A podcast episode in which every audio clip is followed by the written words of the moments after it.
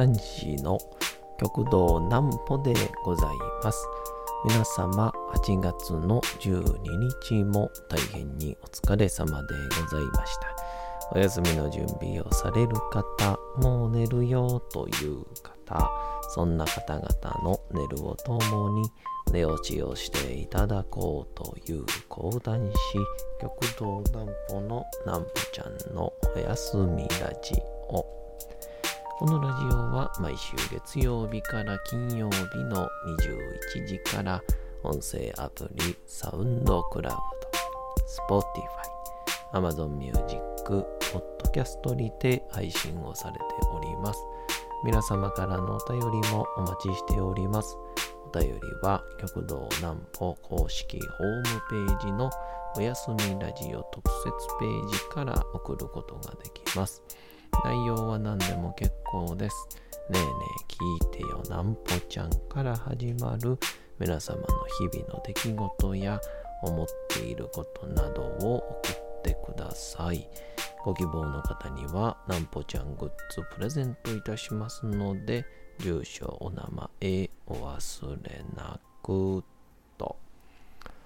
えー、昨日がですね、えーと、兵庫県の、えー地元ローカルケーブルの、えーバンバンテレビというので、地元探索、ここから南歩という番組やってるんですけど、昨日ロケでして、まあ、あの暑い、暑い中やったんですけどね、えっと、ま、あの、多分、これその、まあね、どこぞで、えー漏れることもないですし、ましてや兵庫ローカルなので、まあ大体喋ってええんちゃうかなと思うんで、まああの、ちょっとめっちゃ素敵なお出会いがありましたんで、えー今日もそんな話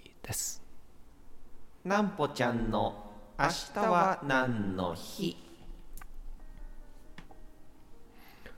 さて、明日が8月の13日ですよね。さあ、何の日でございましょうか？国際左利きの日。イギリスの団体、レフトハンダーズクラブが提唱者の誕生日にちなんで8月13日に記念日を制定しております。特に学校教育などでは教室の窓は左側の設計日光がノートを書く手元を遮らないため字の書き順使用する道具など世界的に右利きが前提となっているため左利きの人たちにも優しい生活習慣をとの提唱が行われております。また日本では0、2、10、0、フとの語呂合わせにちなんで2月10日が左利きの日とされておりましたがそれに合わせて左利きグッズの日と解消されております。左利きは実は優秀。古代中世紀古代から中世紀頃左利きは国文化。人種性別などを問わず多くの地域で難ありと捉えられていた風潮があり日本でも昭和初期頃までは右利きの強制が頻繁に行われていました。ですが諸説あるものの一説には左手の語源は火が足りてる手から来ておりパワーが十分にある。またパワーが宿るのは左手。と唱える向きがあります。また右手はくさびの手。とされ体内から悪いものを出すのは右手。と考えられていることから体内にいいものを取り込むのが左手体外に悪いものを放出するのが右手それぞれの効果があるとされております。ちなみに占いなどでもパワーストーンなどを手首や腕につける際にはいい気を取り込みたい場合や力を充電したい場合には左手に自分の中から悪いものを放出したい場合は右手につけるといいとされています。これすっごいこっからねおもろいんですけど。人体構造から考える左利き。さらに人体の左側は直感や潜在意識を司る右脳とつながっていることから左手の感覚を養うことは直感や潜在意識をうまく刺激できるとされており特に近年ではあえて左利きに強制する人も増えているぞ。おみくじやくじ引きを引く場合も余計な考えや邪念が反映されづらく直感優先になる左手で選ぶといいとも言われています。なんかすごいですね。初めて聞くことばっかりですね。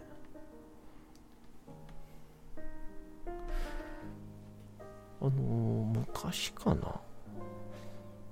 右利きの人右ピッチャー野球でねの人が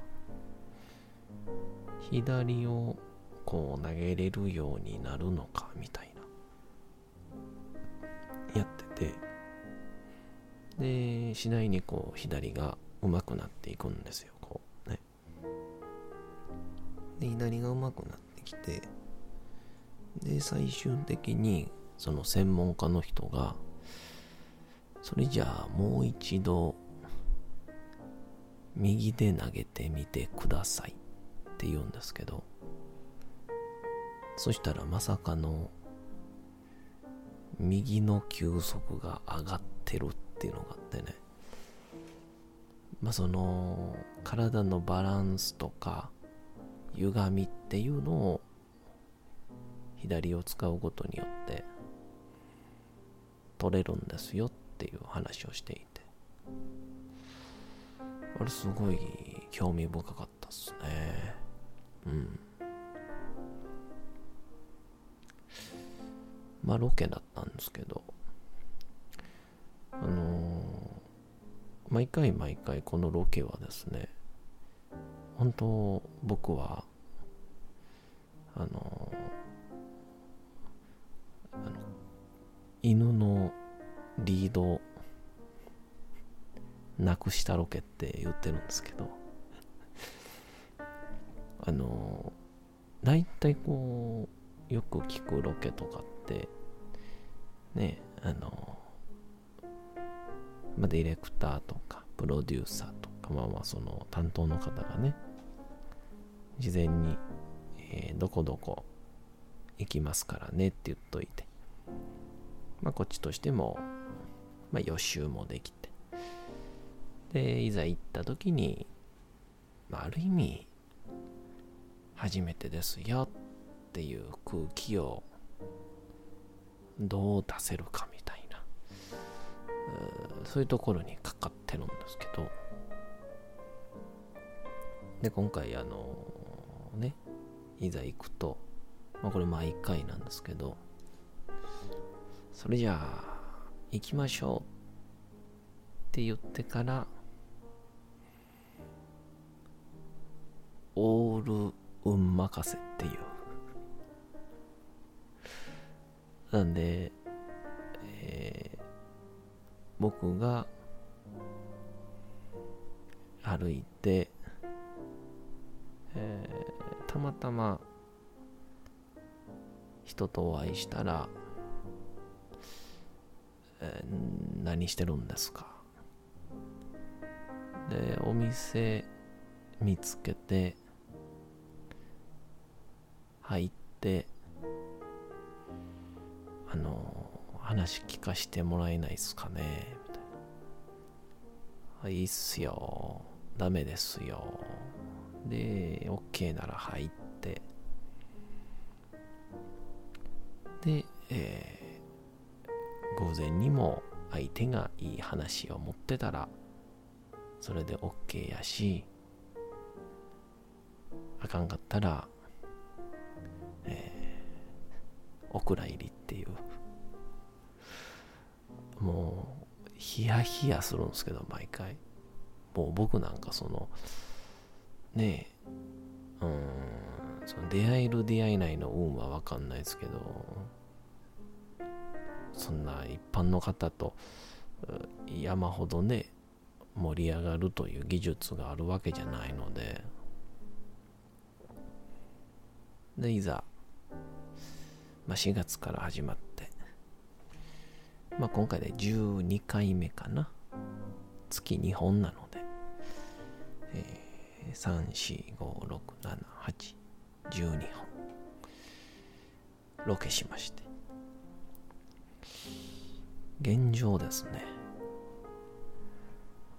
運に恵まれまくってるんですけど、行くとこ行くとこでね、素晴らしい方々にお会いさせていただいて話が盛り上がってね。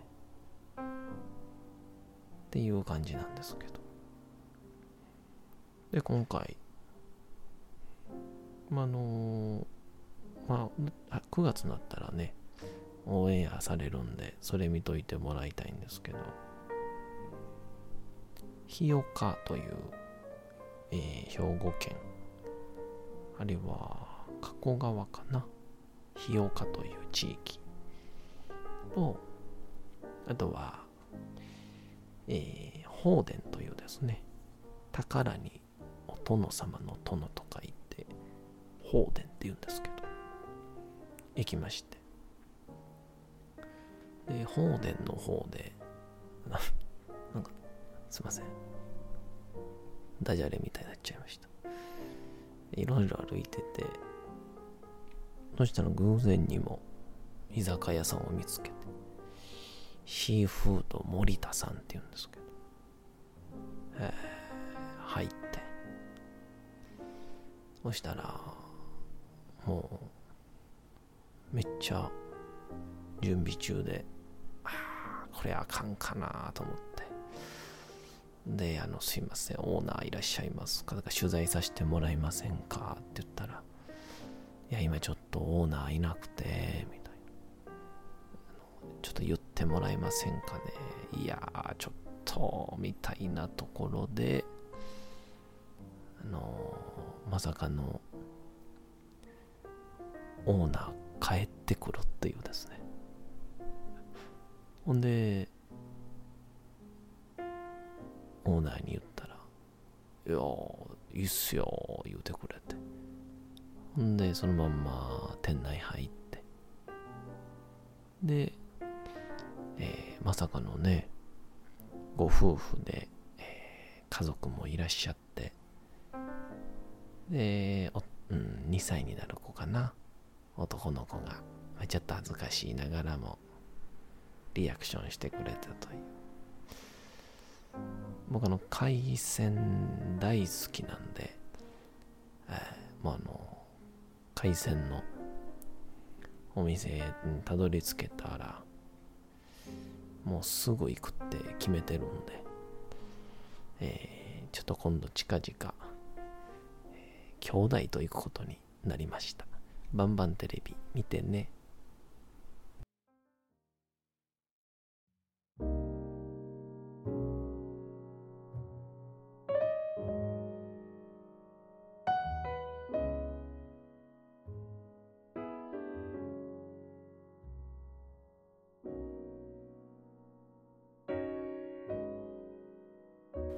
さて、時刻はうとうと朗読会の時間となりました。皆様、小さい頃眠れなかった時にお父さん、お母さん、おじいちゃん、おばあちゃん、お世話になっている方に本を読んでもらった思いではないでしょうか。なかなか眠れないという方のお力に寝落ちをしていただければと毎日様々な物語小説を届けしております。本日お読みしますのも三島由紀夫の金閣寺でございます。もうね、3分の1ぐらいが終わった雰囲気なんですけど、まあ、これ、読ま、読んでる人がいると思うので、まあ、これからやで、とか、ピークは終わったでとか人によって違うのかもしれないですけど、えー、そんな感想もぜひともお便りでお待ちしております。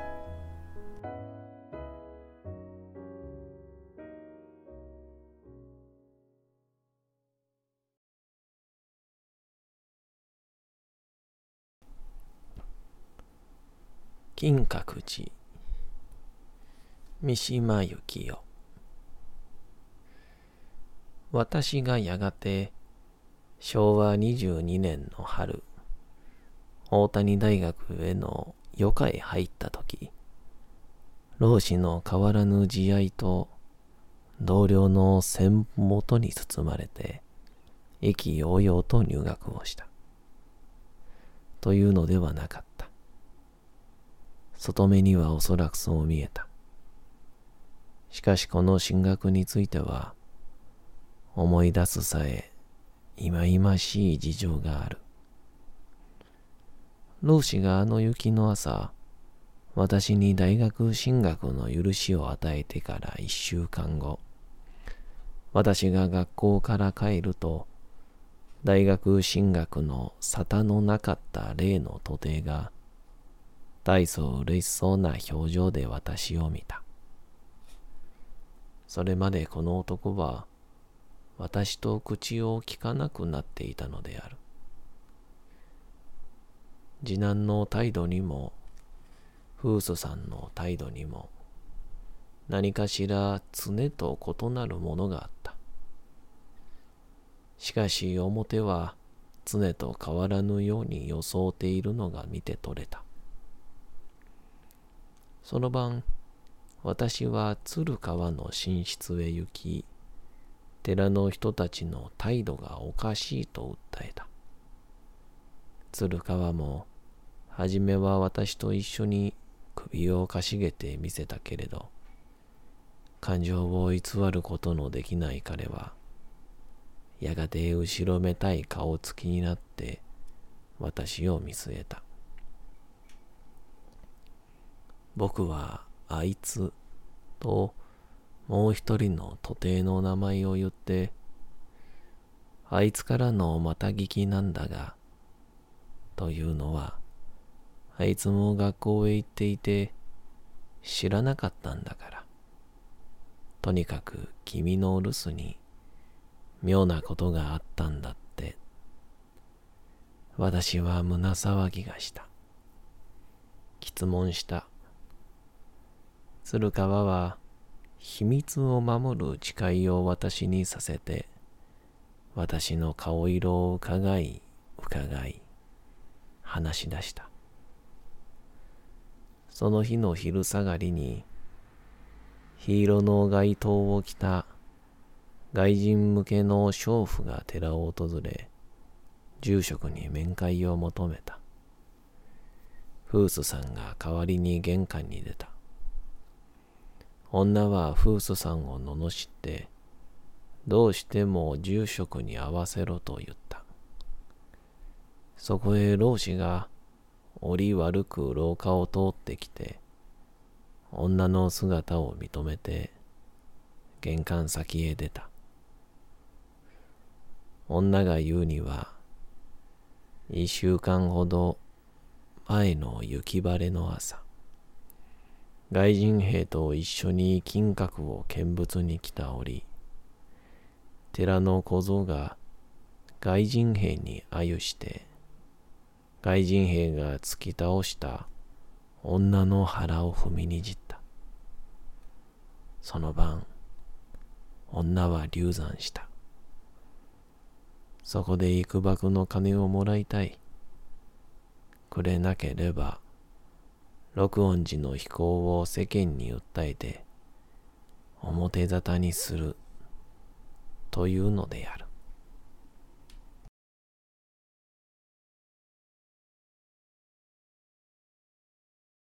さて、本日もお送りしてきました、なんぽちゃんのおやすみラジオ。というわけでございまして、8月の12日も大変にお疲れ様でございました。明日も皆さん、街のどこかでともどもに頑張って、夜にまたお会いをいたしましょう。なんぽちゃんのおやすみラジオでございました。それでは皆さんおやすみなさい。すやすやすやーん。